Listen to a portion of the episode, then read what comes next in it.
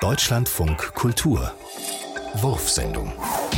Herr Wieland, als Gegenwart, da muss man sicher aufpassen, dass man nicht verweilt. Sicher, das muss man lernen. Die Ausbildung zum Gegenwart dauert ja auch nicht gerade lang. Das geht meistens nur von jetzt bis hier.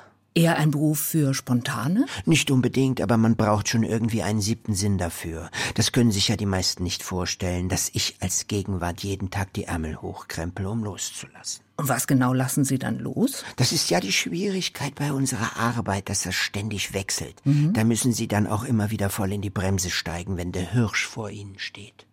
Würde es Ihnen etwas ausmachen, einen typischen Gesichtsausdruck zu machen? Also die meiste Zeit ist es eigentlich dieser Ausdruck. Dachte ich mir schon fast. Guten Morgen. Ich habe hier so ein paar frühe Versuche. Ja, dann legen Sie mal los.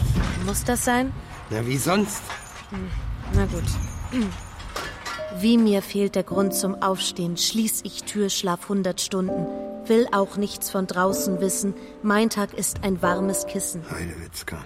Du bist nicht hier und doch in mir, allein im Raum, vereint im Traum. Oi, oi, oi. Na, also die erste Hälfte geht in Pathosstutzer und das mit dem warmen Kissen muss aber vorher ein Aufschneider.